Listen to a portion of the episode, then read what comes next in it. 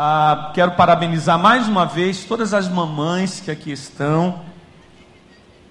É tremendo, né? Quando a gente lembra, e parece que minha mãe disse para mim hoje: Meu filho, o dia das mães tem que ser todo dia. Eu falei: Eu sei, mãe.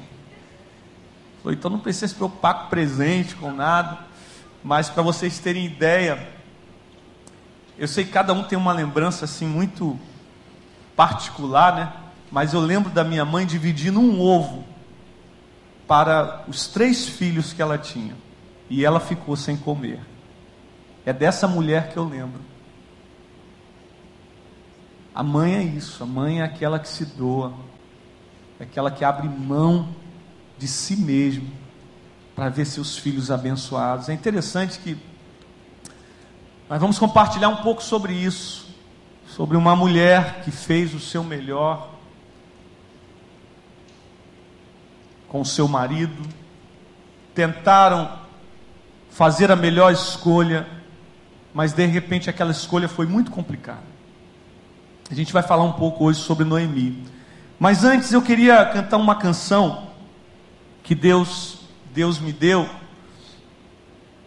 E essa canção ela é de um tempo muito específico na minha vida. Ela nasceu num dia, não num dia, mas a partir daquele dia quando eu pensei em jogar o meu carro de um viaduto. Eu pensei em abrir mão da minha própria vida. E quando eu cheguei a esse ponto. Eu achava que Deus não poderia me usar, ou Deus não queria mais a minha vida, não valia nada. Naquele carro, Deus falou profundamente comigo, de uma forma muito especial. E essa canção ela fala sobre isso, ela diz assim que mesmo como, quando nós estamos cansados, sobrecarregados. Se a gente fizer como Jonas, que dentro daquele peixe, ele disse que ele estava na morte, mas ali eu não sei como é que ele fez, eu, eu acho que não dava para dobrar os seus joelhos, mas eu sei de uma coisa: o coração dele estava totalmente prostrado diante do Senhor. E ele orou e fez uma oração, e aquela oração subiu ao trono de Deus. E fala também de Ana, quando Ana não tinha mais esperança, esperança, quando Ana foi incompreendida, até mesmo pelo pastor, que era o pastor Eli da época, sacerdote da época, aquele homem, quando viu aquela mulher chorando, ela estava amargurada. Ele disse assim: Você está bêbada uma hora dessa. E Ana disse: é, Eu não estou bêbada, eu sou uma mulher em aflição, eu sou uma mulher aflita. E ali diz a Bíblia que Ana orou como nunca tinha orado na sua vida. Naquele carro eu fiz uma oração como nunca tinha feito na minha vida. E a partir daquele tempo nasceu essa canção no meu coração. Eu gostaria de compartilhar com vocês porque ela fala desse momento, quando a gente chega no fundo do poço.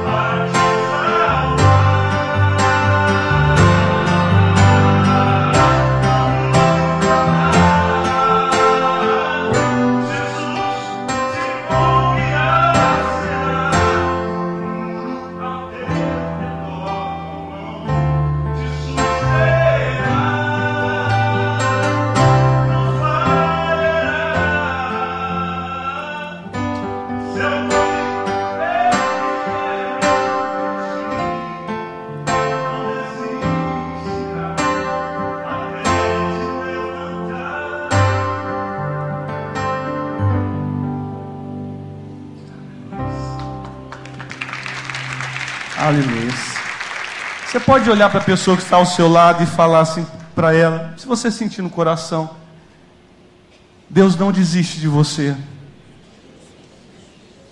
Deus nunca desiste de nós. Nunca. A Bíblia é tão tremenda que Isaías diz que ainda que uma mãe se esqueça do seu filho, ele diz assim: eu, todavia, não me esquecerei de ti.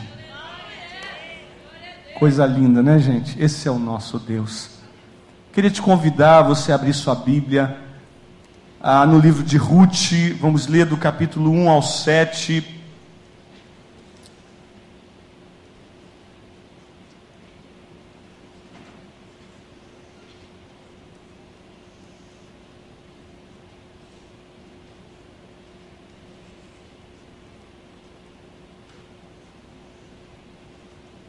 Quero te convidar a ficar de pé diante dessa palavra extraordinária, maravilhosa, poderosa, que é a palavra de Deus, linda, saborosa, cheia de vida.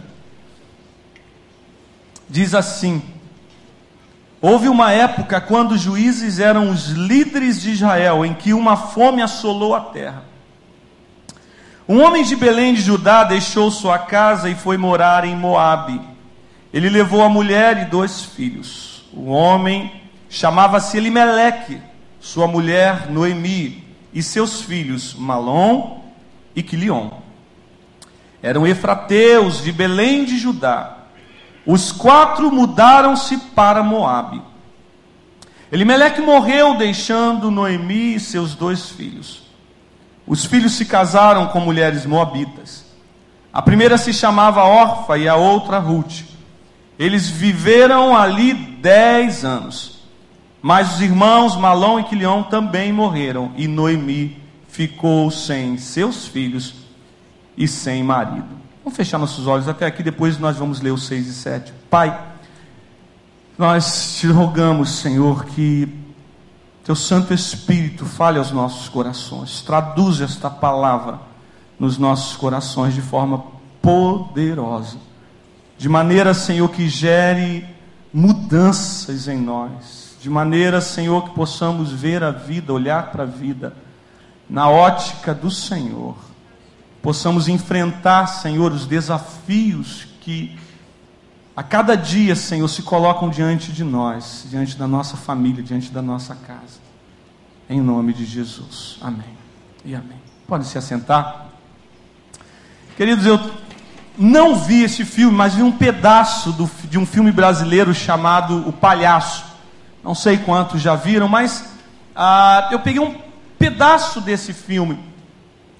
E ele é muito interessante porque ele mostra, pelo que eu entendi do filme, me perdoe, eu não quero fazer uma análise sem ter visto todo o filme, sem ter assistido o filme, mas eu percebi que fala da história de um palhaço jovem, seu pai também, é, sua profissão era, era, era ser palhaço em um circo, e esse jovem agora ele está ah, numa situação muito difícil, porque ele faz as pessoas rirem e ele mesmo é alguém em profunda depressão.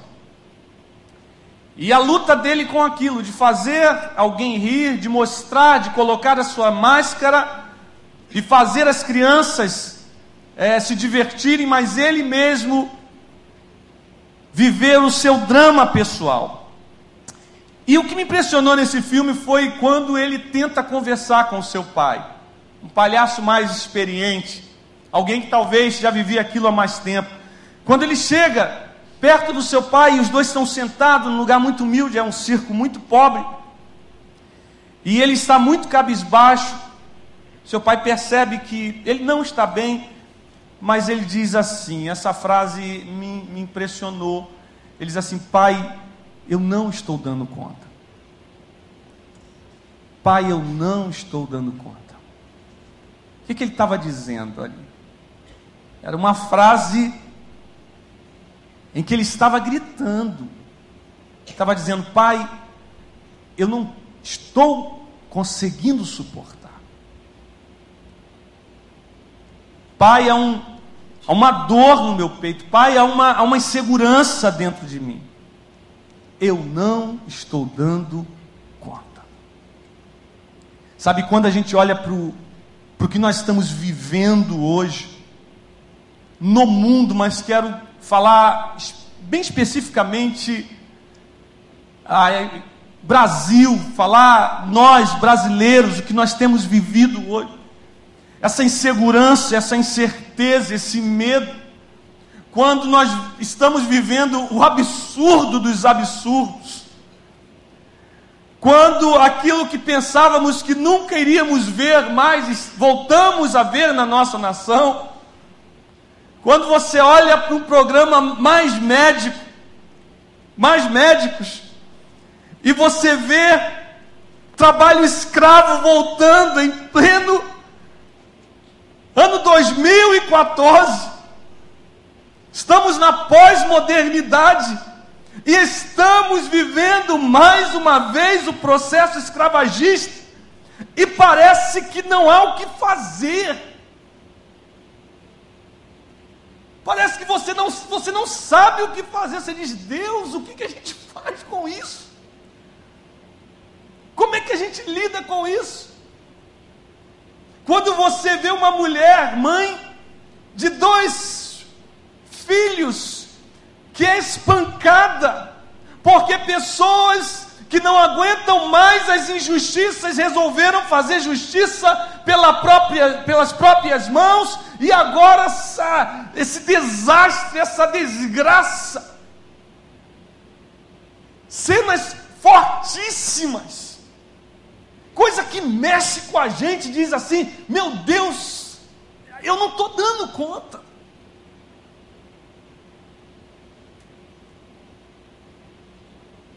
Esta semana, essa semana não, umas três ou quatro semanas atrás, recebi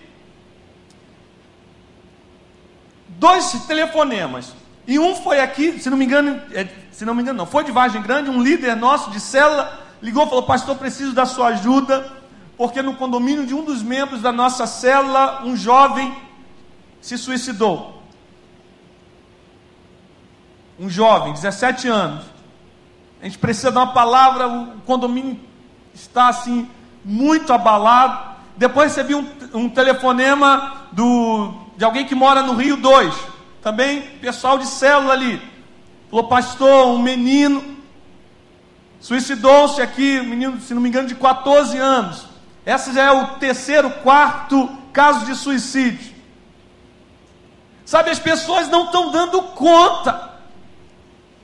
As pessoas não estão suportando. Há um choro, há um clamor, há um pedido de intervenção divina. Ou pelo menos já deveria estar acontecendo esse clamor. Sabe, e, e esse texto ele é impressionante. E ele tem tudo a ver com a gente hoje. Porque esse texto começa assim: Houve uma época quando os juízes eram líderes de Israel, em que uma fome assolou a terra. Em outra versão diz: no tempo dos juízes houve fome na terra. E a gente precisa pensar que tempo foi esse dos juízes? Do que, que a Bíblia está falando? E quando você se volta para o tempo dos juízes, você vai ver que foi um tempo de muita iniquidade, de muita imoralidade, um tempo onde o povo de Deus vivia num ciclo de, uh, de pecado, de construir deuses, então a fome vinha, eles se arrependiam, Deus levantava um juiz, e aquele juiz livrava o, o povo dos exércitos inimigos, porque todas as vezes, preste atenção, Todas as vezes que o pecado entra, todas as vezes que a imoralidade entra numa cidade, numa terra ou numa casa, toda vez que a iniquidade impera dentro de uma casa, queridos, a fome vem, a desgraça vem, a perda vem, a morte vem. E era isso que estava acontecendo. Então, Deus levantava um juiz e esse homem vinha pelo poder de Deus e Deus tinha misericórdia do seu povo. Mas era cíclico. Deus abençoava, estava tudo bem, imediatamente aquele povo novamente afundava na imoralidade. Ora, gente, pensem comigo, se esse não é o tempo que estamos vivendo, se não é um tempo de pecado, se não é um tempo de injustiça, se não é um tempo de imoralidade, se não é um tempo de perda, se não é um tempo de morte. Veja bem uma coisa: esta situação fez com que Elimeleque e sua esposa Noemi tomassem uma decisão: sair de Belém para ir para a terra de Moab. Mas é interessante que essa decisão, ela foi como a, a, pressão das circunstâncias, a pressão da dificuldade que eles estavam passando, e nós tomamos muitas decisões baseadas no que estamos passando, sem entender qual é a causa. É o que nós vivemos hoje em todas as instâncias ah, do governo brasileiro, da nossa vida hoje. É, estamos sempre vendo ah, o governo, a saúde, a, a, toda a política, o sistema político brasileiro sempre vindo depois, nunca antes. É por isso que hoje, se você for num lugar onde recebeu um, um, um, médico do programa Mais Médicos, eles vão dizer: Mas, pastor, nós estamos sendo tão abençoados que não tínhamos nada. É verdade. Mas a demanda foi criada porque ninguém olhou a causa de não termos mais médicos. Porque ninguém observou que está que, que se perdeu completamente qualquer sentimento de estar, não sei se eu posso dizer isso, mas não temos qualquer homem com sentimento de estadista, alguém que observasse, alguém que olhasse para o outro antes de olhar para si mesmo. E a questão aqui desta fome é justamente o momento de impiedade, o momento de perda de Deus, dos valores de Deus. E aí, querido, quando nós perdemos isso, o diabo vem e, e, e destrói a nossa vida. Talvez você olhe para essa mulher e fala, pastor, ela perdeu os filhos, ela perdeu o marido. Eles morreram, literalmente, eles morreram. Mas há muita gente hoje, há muita gente hoje, há mulheres casadas com uma, são viúvas de maridos vivos, há crianças órfãos de pais vivos. Nós vamos falar um pouco sobre isso. Nunca se viu tanto isolamento dentro de uma própria casa, dentro de uma própria família. E sem perceber, através das mídias, através da televisão, internet, o pecado tem entrado na nossa casa. E toda vez que o pecado entra, gente, ele faz essa desgraça, ele gera fome na terra. É por isso que às vezes a nossa casa, né? A gente começa a experimentar fome, a gente começa a experimentar necessidade, a gente começa a experimentar a falta, a gente começa a experimentar a dor, a gente começa a experimentar coisas que a gente fala assim: Deus, o que está acontecendo? E aí nós vamos tomar nossas providências. Para você ter ideia do tempo dos juízes, a Bíblia fala, um dos juízes foi Sansão. E há, um, há um, um, uma, uma uma passagem da Bíblia falando, relatando a vida de Sansão que é extraordinária. Porque Sansão era esse cara que brincava com o pecado, que flertava com o pecado, um homem que tinha sido, que nasceu para ser separado para Deus. A Bíblia diz que quando ah, havia alguma situação, o Espírito de Deus descia sobre Sansão e Sansão tinha uma força extraordinária e fazia coisas extraordinárias. Mas Sansão começou a andar com prostitutas. Sansão começou a desobedecer as ordens do Senhor. Sansão começou a brincar com esse negócio pecado, com esse negócio iniquidade. Olha o que diz a palavra de Deus aqui no capítulo 16 de Juízes. Conta o seguinte: que ele conheceu depois de conhecer várias mulheres, de se relacionar com prostitutas, ele conheceu uma mulher chamada Dalila. E quando ele conheceu Dalila, Dalila ele se afeiçoou de Dalila, e os filisteus ficaram sabendo que ele estava interessado por Dalila. Chamaram aquela mulher, propor alguma coisa para ela, para que ela ah, sondasse o coração de Sansão para descobrir qual era o segredo da sua força. E ela começou a perguntar, indagar a Sansão. E ela dizia: Meu amor, você me ama? Eu te amo. Você é linda. Então me diz uma coisa: qual é o segredo da sua força? Aí Sansão, uma vez ele disse assim: Ah, se me prenderem com cordas virgens, que nunca foram usadas, então eu não terei mais força, então eu não poderei fazer mais nada. Ele acabava de falar para ela, você vê como é que o pecado faz. Ele acabava de falar para ela, os soldados já estavam do lado de fora, já tentaram, já amarraram ele com cordas e tal. E ele vinha e quebrava aquelas cordas e, e fazia um, um, um, um, matava aqueles homens, fazia um ato de bravura tremendo, de força, poder de Deus. Mas três ou quatro vezes ela chegou mais uma vez e outra e dizia: Meu amor, você você está é, tá brincando com os meus sentimentos. Olha que mulher terrível. E ele acabava de contar qual era o, o, motivo, a causa da sua força. Imediatamente os soldados vinham porque ela estava comprada e ele e tentavam prender Sansão, mas sempre ele não falava a verdade, é claro. Mas sempre eles não tinham bom êxito, pelo contrário, Sansão matava todo mundo. Ele brincando com o pecado, até que chegou um dia, diz a Bíblia, ela continuou a perturbá-lo dia após dia. Finalmente ele se cansou, não aguentou mais e contou a ela: Nunca foi passada uma navalha na minha cabeça, desde que nasci fui consagrado como nazireu a Deus.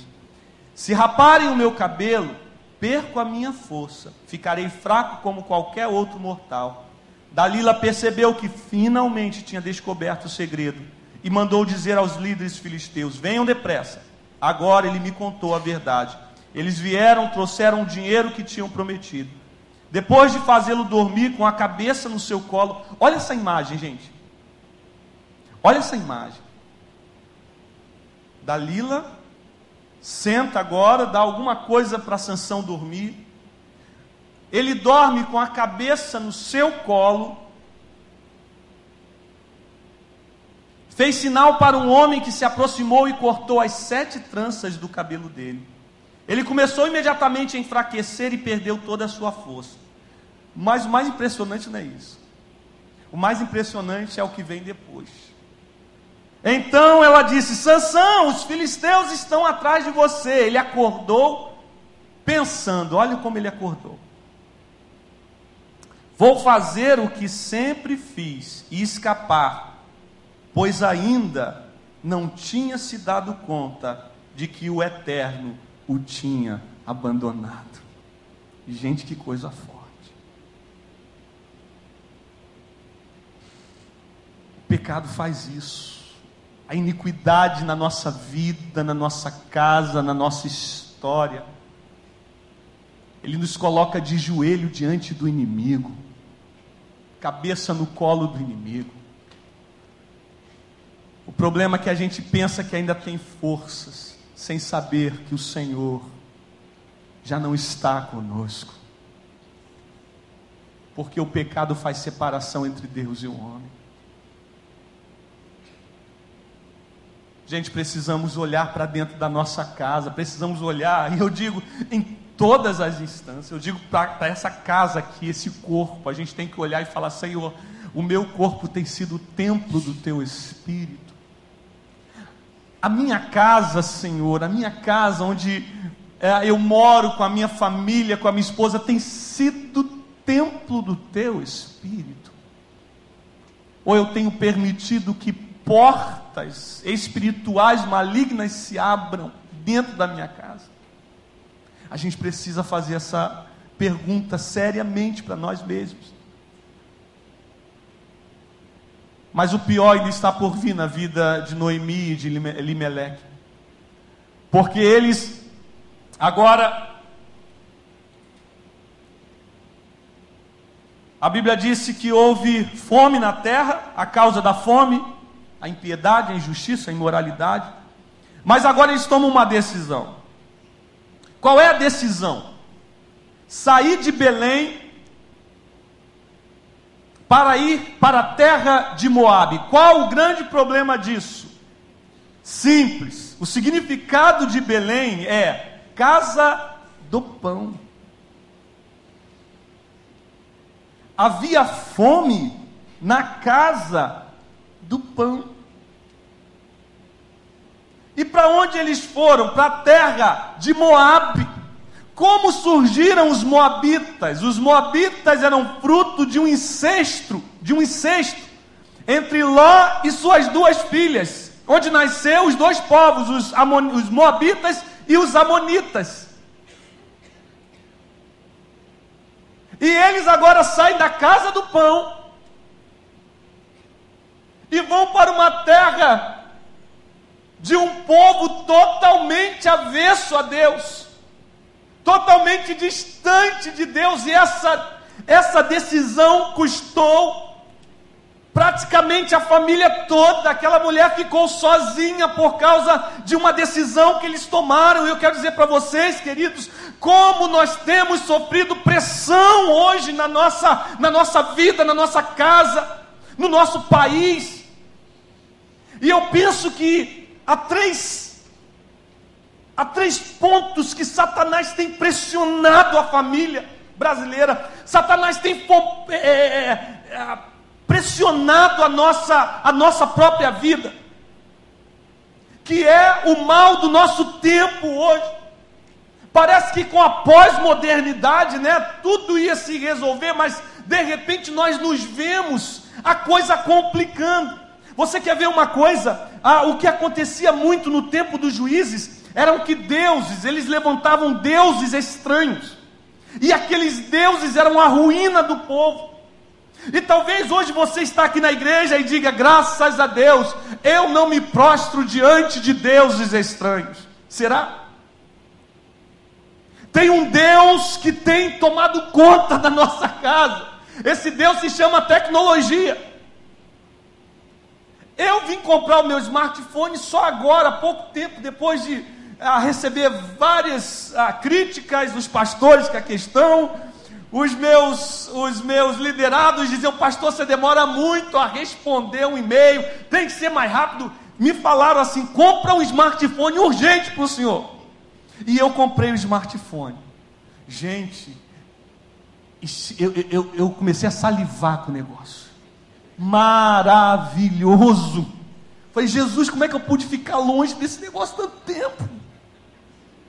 Maravilhoso, é, é extraordinário isso, Jesus, que coisa linda.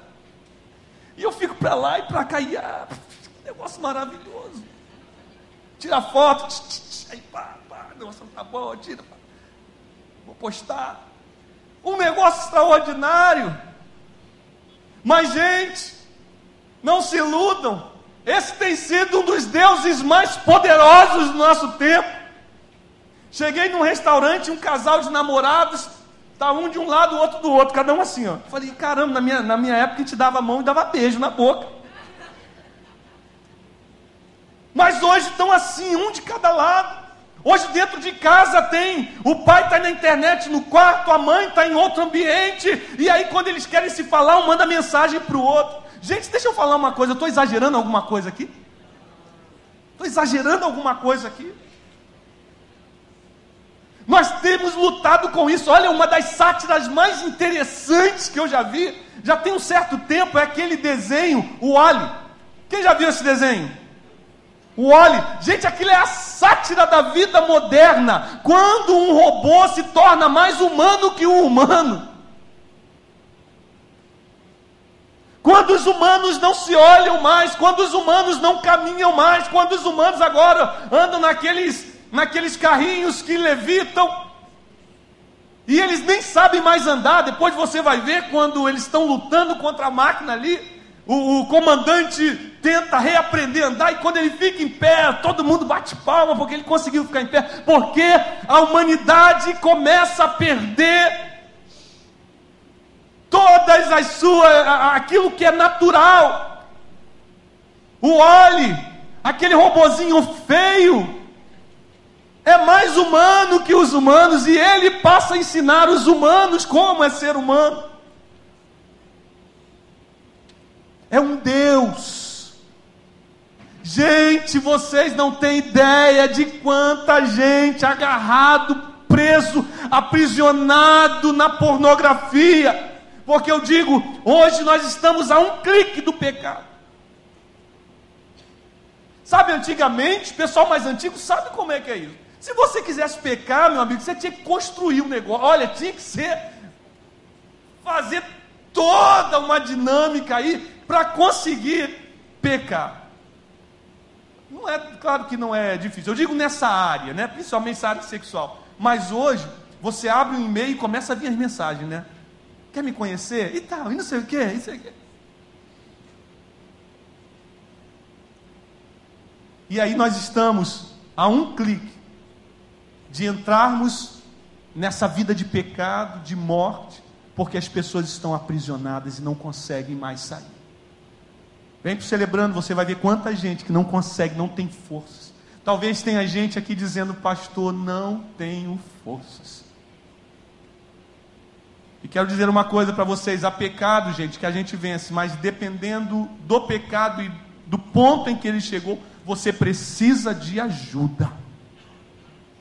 Você deve procurar alguém, um líder seu de célula, um pastor, deve procurar alguém e pedir ajuda. É importante. Um outro Deus do nosso século é o hedonismo. Somos nós mesmos. Nós nos amamos, nós estamos completamente apaixonados por nós mesmos.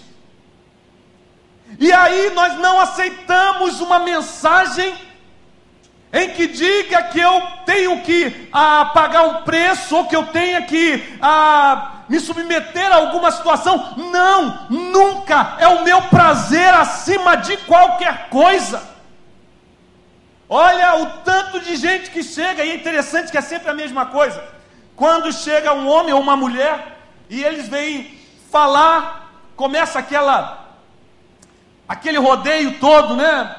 Para chegar, e geralmente gente já sabe onde ele vai chegar, e ele diz: Não, porque eu preciso ser feliz, ou ela diz: Porque eu preciso ser feliz, porque que eu preciso, ah, é, eu, eu, eu tenho direito de ser feliz, e em nome desse direito de ser feliz, ele destrói tudo à sua volta. Ele arrebenta com a família, ele arrebenta com filhos, ele arrebenta com mulher, ela arrebenta com, os, com o relacionamento dos pais, com, com a família, arrebenta com tudo, em nome desse negócio chamado eu tenho direito de ser feliz. Mas não é o que a Bíblia nos mostra, gente. A Bíblia nos diz, claro, você é feliz, mas a verdadeira felicidade ela está em Cristo Jesus. E a Bíblia nos mostra o seguinte: tende em vós, Filipenses capítulo 2, o mesmo sentimento que houve em Cristo Jesus, que sendo Deus, não usurpou ser igual a Deus, mas antes se tornou como eu e você, como homem, e como homem se humilhou e foi, sabe até onde? Até a morte de cruz, pagou um alto preço para que você fosse feliz temos que ter o sentimento, temos que ter, irmãos, a imagem de Jesus Cristo, sabendo que eu preciso fazer o outro feliz. E não esse sentimento, eu, eu, eu, para mim, para mim. Uma mulher chegou para mim e ela disse: Mas não é justo eu ser feliz? Eu disse: É justo. Claro que é justo. Então, como eu posso ser feliz se eu não amo mais aquele homem? Eu disse para ela o seguinte: vocês estão confundindo tudo. Amor nunca foi sentimento, gente. Amor é um verbo. É por isso que você pode conjugar. E verbo é ação. Eu amo, tu amas, ele ama. Verbo é ação. O sentimento amor é fruto da ação amar. Entendeu? Eu não amo mais, não ama mais porque não está amando porque deixou, em algum momento você deixou de amar, e aí o sentimento vai se esfriando. Esse nome do prazer, uma novela há pouco tempo ela falava, acho que era Viver a Vida. Nunca vi, não, aliás, já vi novela. Hoje tem pavor de novelas. Quem vê é, é problema seu. Eu tenho pavor de novelas, mas eu digo uma coisa para vocês: a, as mensagens são sempre estas. Você merece ser feliz ainda que esta felicidade venha com a destruição da sua casa. Isso é mensagem do inimigo, é mensagem do inferno, essa é a pressão, é a fome que o mundo tem gerado nos nossos corações, dizendo: você precisa ser feliz, você precisa ser feliz.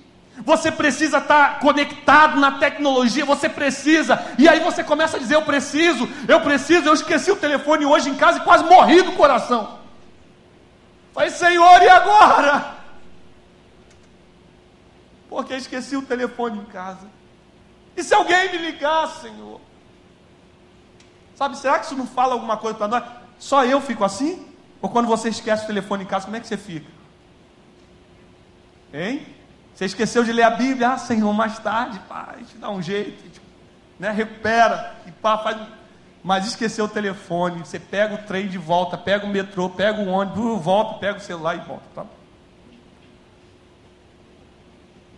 E o último e terceira pressão que temos vivido hoje é a pressão.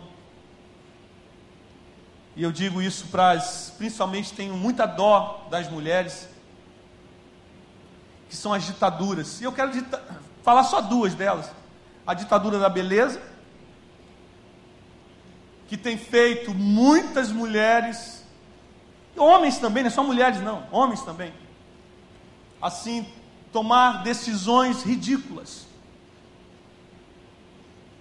É, eu digo, eu vou levar o Samuelzinho na escola, levo a minha esposa de manhã cedo, graças a Deus o nosso horário dá certinho. E olha, gente, naquele caminho da, naquela rua, eu, eu não posso nem olhar muito ela, eu tenho que, eu tenho que andar olhando para cima. Porque a apelação é doida. E aí, como é, o pessoal da igreja está todo ali, né? Você encontra todo mundo, ó oh, irmão, paz do Senhor, paz do Senhor, como é que está aquele negócio? Amém? Vamos ter a ceia amanhã, vamos ter a ceia amanhã, vai ser uma bênção. E temos o programa mais um, e você encontra todo mundo da igreja. Não foi domingo, mas ali você encontra. Tá, todo mundo tem filho ali na escola. E aí você está andando e vem aquelas, as mulheres, algumas podem usar aquela calça veste tripa, né? Tá, marca mesmo, um negócio assim, para valer, mas tem umas que não podem, né? E aí pode, não pode, o negócio fica feio. E aí o pastor anda naquela rua e a gente anda assim, você não tem nem muito jeito para andar, porque o irmão está vindo. E vocês sabem como é a igreja, né? Hã? Aí o irmão ficou olhando para o olho do pastor para saber se o pastor está olhando para alguém. Aí o pastor tem que andar assim, Pai Senhor, meu irmão. Tudo maravilhoso, amém, amém, irmão. Difícil, por quê? Porque o mundo ditou um padrão, você tem que ser assim, se você não for assim, você está errado. Se você não tiver o celular, você está errado. Se você não tiver com esse corpão, você está errado. Se não tiver sarado, você está errado. Coitado do pastor Miquel. ele, ele aproveita quando está aqui também. Gente, ditadura. Nós ficamos presos a tudo isso. E aí é, é, a pressão sobre nós, essa fome que é gerada em nós, você tem que ser igual, você tem que parecer, você tem que fechar. Aí todo mundo no Facebook, cada um botando uma foto assim, né? Selfie. Um dia desse eu me vi fazendo isso. Eu falei, tem que botar uma foto no WhatsApp. E eu tô, não, não, não, a orelha está muito grande. Aí vou jogar um pouco para cá para. Gente.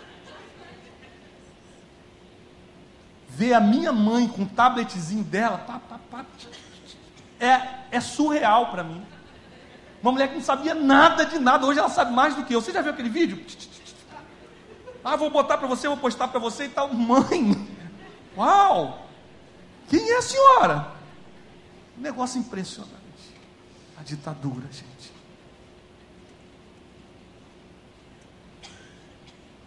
Mas eu termino essa palavra dizendo uma coisa, no versículo 6 e 7 diz assim: quando essa mulher perdeu tudo, certo dia ela resolveu deixar Moabe e voltar para a sua terra, pois ficou sabendo que o Eterno tinha se agradado em visitar seu povo e tinha mandado alimento. Veja bem, gente. Pastor, então o que ela faria naquele tempo? O que ela deveria fazer? O que ela deveria fazer? Ela estava em Belém, ela deveria ter pensado: por que na casa do pão não há pão?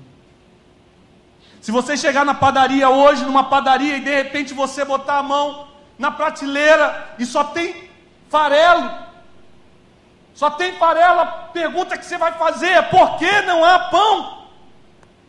E não há nada mais gostoso do que de manhã cedo você passar na padaria aquele pãozinho, nós temos um irmão que tem uma padaria aqui, na é verdade, e ele deve fazer a alegria de muita gente. Aquele pãozinho quentinho, cheiro, meu Deus, aquilo ali é uma tentação. Coisa maravilhosa. Mas o que está havendo quando você chega nessa padaria e você coloca, passa a mão e só tem farelo? Gente, tem alguma coisa errada. O que ela deveria, o que eles deveriam ter feito, deveriam fazer o que nós temos que fazer hoje. Dobrar os nossos joelhos e pedir, Senhor, tenha misericórdia de nós e mande o pão de cada dia. Mas agora no versículo 6 e 7, essa mulher arrasada, essa mulher quebrada, ela se levanta. e ela resolve voltar. Sabe, voltar hoje significa voltar para o centro da vontade de Deus. Voltar para Ele, voltar para os valores dele. O mundo está querendo ditar o que a gente tem que ser, o que a gente tem que fazer, mas você pega a palavra, você pega essa palavra e faz como diz o Salmo 119: escondi a tua palavra no meu coração para não pecar contra ti. E eu pego essa palavra e digo: não vou viver por essa fome que é gerada pelo pecado do homem, mas eu vou viver da palavra de Deus. A palavra de Deus. E eu quero dizer uma coisa: toda vez que a gente volta, toda vez que a gente resolve voltar, o nosso Pai está de braços abertos para nos receber. Que coisa linda, né, gente? A gente apronta, apronta, apronta. A gente vai para Moab, a gente vai para terras estranhas, a gente serve a outros deuses. Mas que amor de Deus! Quando nós falamos, Senhor, eu não aguento mais, eu não dou conta, Senhor. Eu não estou dando conta. Sabe o que eu quero te convidar nessa tarde? Levante-se Diga a Ele: Senhor, eu preciso do Senhor. Porque você vai ver, quando Deus diz eu sou o Pai, é porque o Pai, pelo menos, deveria expressar um pouco do que Deus é para nós. Mas é claro que Ele é muito mais do que o Pai que você conhece hoje. Quando a gente não dá conta, tem um Pai que nos ama.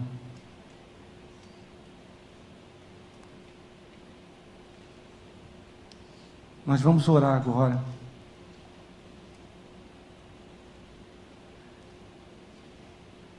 Gostaria que você que hoje no seu coração você tem dito para Deus talvez de outra maneira, Senhor, eu não tenho dado conta. Quero te convidar a ficar de pé. Sabe, a gente precisa tomar uma atitude. Ruth, ela ficou de pé, ela estava arrebentada, mas ela se colocou de pé. Mas só você que está dizendo, Deus, eu não estou dando conta. Não fique em pé porque o outro está ficando em pé, não. Mas você precisa de, de uma ação poderosa do Senhor na sua vida, na sua história, na sua casa. Sabe, nesse momento, sinta agora a presença do Eterno ao seu lado, Rei. Sinta a presença do Senhor agora. Feche os seus olhos e sinta o abraço do Pai. O Senhor te abraça nesse momento. E se você diz para Ele, Pai, eu não estou dando conta, o Pai diz para você, eu estou contigo, meu filho. Vamos terminar essa corrida juntos. Noemi, gente, tinha sua história terminada, pelo menos parecia que estava tudo terminado. Mas ela veio a ser a bisavó de Jesus, de, de Davi. Jesus veio da descendência de Davi, ou seja, ela faz parte da genealogia de Jesus. Uma mulher que tinha perdido tudo, agora ganha tudo, porque resolveu se levantar e crer que tem um Pai. Feche os seus olhos. Deus, Tu sabes, Senhor, que às vezes nós não damos conta, Senhor. Senhor, que às vezes a carga é, grande demais, Senhor. O inimigo se levanta de forma muito forte, Senhor. Tu sabes, Senhor, quantas pessoas aqui têm chorado, Senhor. Quantas pessoas têm derramado suas lágrimas dizendo: Eu não consigo mais. Quantas pessoas que pararam no meio da corrida, Senhor. Mas que nesse momento, Paizinho querido, que tu venha levantar-nos, que tu venha nos ajudar, Senhor. Que tu venha ajudar cada homem, cada mulher aqui. Que tu venha nos dar forças, Senhor porque nós queremos chegar até o final, Senhor. Nós não abrimos mão de chegar até o final. E nós sabemos, Senhor, que só poderemos chegar se o Senhor for conosco. Então nos abençoa, derrama a tua graça, mostra para cada pessoa aqui, Senhor, que tu estás perto, que o Senhor nos ama, que tu és um Pai, ó Deus, que está sempre presente e que tu és um Deus que irá colocar o seu ombro e dar o seu ombro como apoio para que possamos seguir em frente e terminar a nossa jornada. Nos ajuda, nos fortaleça. Muda, Senhor, a história de cada pessoa aqui. Entra nas nossas casas. Restaura, Senhor, famílias aqui. Restaura, Senhor, relacionamentos. Restaura, Senhor Jesus. Ó Deus, que possamos vencer os deuses deste século, Senhor e que possamos adorar a só um Deus, ao Rei dos Reis e ao Senhor dos Senhores. Somente a Ti, Senhor, daremos honra, glória e louvor, meu Deus. E nós te agradecemos por essa tarde, em o um nome do Senhor Jesus. Amém e amém.